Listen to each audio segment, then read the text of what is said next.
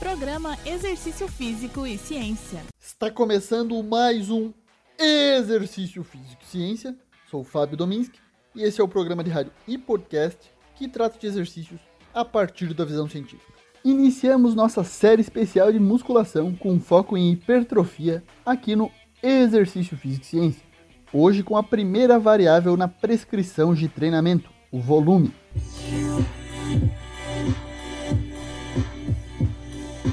Para começar muito bem nossa série, vamos falar da principal variável relacionada ao desfecho da hipertrofia, ao aumento do tamanho do músculo. Vamos ver seu conceito, sua manipulação e as evidências científicas atuais.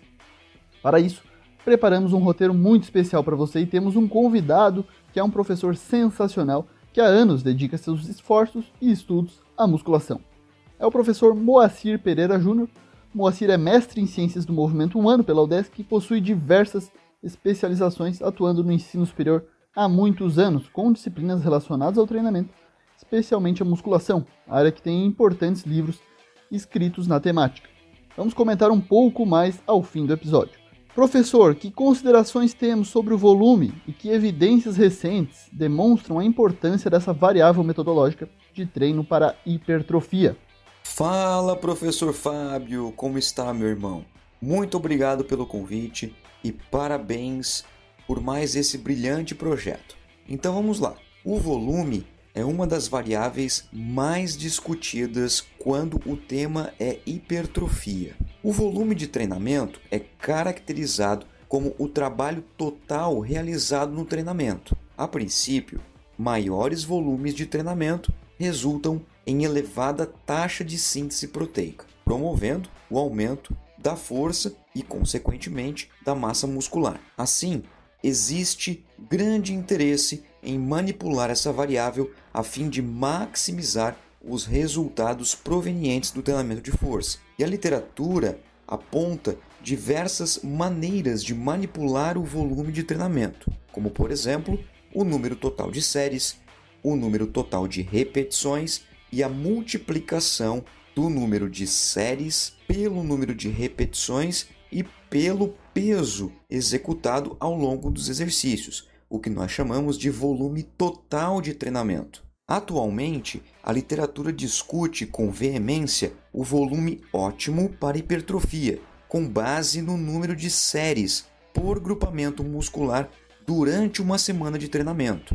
Sabe-se que na prática, principalmente de atletas de alto rendimento, são utilizadas até 100 séries por grupamento muscular por semana e com sucesso. E com base na literatura atual, podemos dizer que entre 10 a 15 séries por grupamento muscular por semana pode ser considerado um baixo volume, o que é recomendado, por exemplo, para iniciantes entre 15 a 20 séries um volume moderado e acima de 20 séries um alto volume de treinamento, o que pode ser utilizado respectivamente para indivíduos intermediários e indivíduos avançados. Entretanto, é importante variar o número de séries a fim de promover o desenvolvimento global do indivíduo, ou seja, no desenvolvimento da força, da resistência, da flexibilidade, entre outras potencialidades.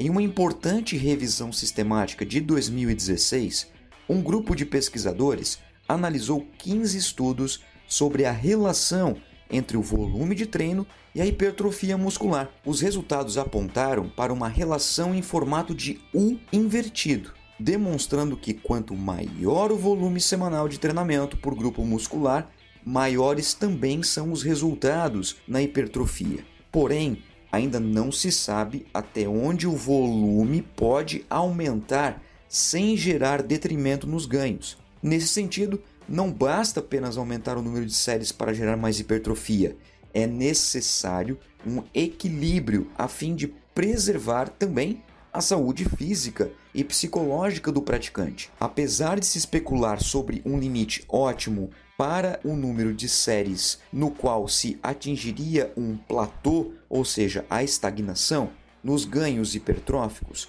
a literatura apresenta uma relação de dose-resposta positiva para volumes de até 45 séries semanais por grupamento em indivíduos treinados. pelo menos quando falamos de quadríceps. Outro estudo recente confirma essa relação de dose-resposta para até 32 séries por grupamento por semana em indivíduos treinados. Estes, por sua vez, 2 a 5 anos de experiência, ou seja, indivíduos que treinam já um bom tempo. Quando falamos, por exemplo, neste caso, de membros superiores. Evidências sugerem que o excesso de volume em uma sessão de treinamento para um determinado grupo muscular não resulta em maiores ganhos na hipertrofia muscular, ou seja, não é quanto mais melhor. Isso pode ser visualizado por um importante estudo de 2017 que utilizou participantes jovens do sexo masculino com pelo menos um ano de experiência no treinamento de força. Então, nesse caso, eram praticantes avançados, que durante seis semanas de treinamento foram divididos em um grupo que realizou 14 séries por grupamento muscular, enquanto o outro grupo realizou 9 séries por grupamento muscular.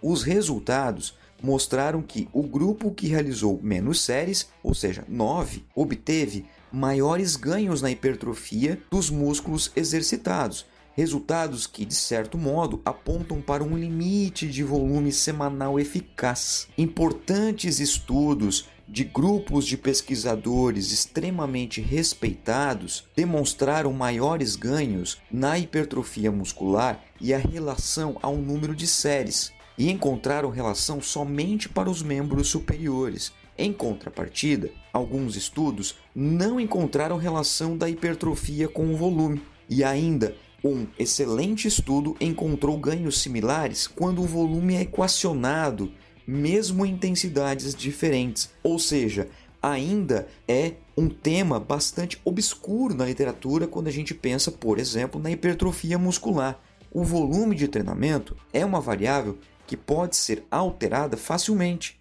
E os estudos que utilizaram métodos avançados de treinamento que visam a intensificação do treino e a consistência de contração muscular, como por exemplo, rest pause, inter-rest repetitions, drop set, biset, triset, entre tantos outros sistemas, não demonstraram diferenças na hipertrofia muscular quando o volume foi equacionado. Porém, é sabido que essas técnicas de treinamento intensificam a percepção subjetiva de esforço, e na prática existem muitos métodos para manipular essa variável e nem todas ainda com comprovação científica, o que não torna inviável uma determinada prática de uma determinada técnica. Protocolos de treinamento com séries múltiplas favorecem grandes volumes e otimizam a resposta hipertrófica. Para evitar o excesso de treinamento, as pessoas devem aumentar o volume progressivamente ao longo de um ciclo de treinamento e integrar períodos de volume de treinamento reduzido, os chamados reloads ou até mesmo deloads, regularmente para facilitar o processo de recuperação. A progressão no volume de treino pode ser realizada de diversas formas. A mais comum é pelo aumento de séries, como estamos discutindo. Nesse sentido, se faz necessário o que? A periodização do treinamento de força, podendo ser utilizado o número de séries por grupamento muscular como principal variável. Recentemente, em 2020, uma brilhante pesquisa mostrou uma forma bem interessante de periodizar o treinamento de força a partir do número de séries por grupamento muscular. Inicia-se com 10 séries por grupamento muscular na primeira semana. Na segunda semana aumenta para 12 séries, na terceira semana para 14 séries, na quarta semana para 16 séries, na quinta semana para 18 séries e na sexta semana, fechando um mesociclo de treinamento, 20 séries por grupamento muscular. Muito bem, completando essa sexta semana, entra-se na sétima semana de treinamento. Só que nesse caso se faz um deload, ou seja, uma redução abrupta do volume de treinamento para 5 séries por grupamento muscular. Esse tipo de estratégia permite uma regeneração física, fisiológica e psicológica, além de promover maiores sinalizações para o aumento da massa muscular. Assim, de acordo com um compilado de informações da literatura, tomando como base o número de séries por grupamento muscular por semana, 10 a 25 séries parece ser uma boa recomendação geral para metas relacionadas à hipertrofia. Mesmo assim, repare a diferença que existe entre os pontos extremos. 10 é muito diferente de 25, concorda comigo? Portanto, exige que você se atenha aos detalhes na prescrição do exercício físico. Caso o desenvolvimento muscular de um grupo está atrasado em relação a outros grupos, pode ser necessário aumentar seu volume de treinamento acima de outros grupamentos musculares, o que é perfeitamente possível na aplicação prática do profissional de educação física. Com base na literatura disponível e também na prática profissional, ainda não é possível identificar a dose, o volume onde os resultados hipertróficos cessariam para a maioria dos grupamentos musculares.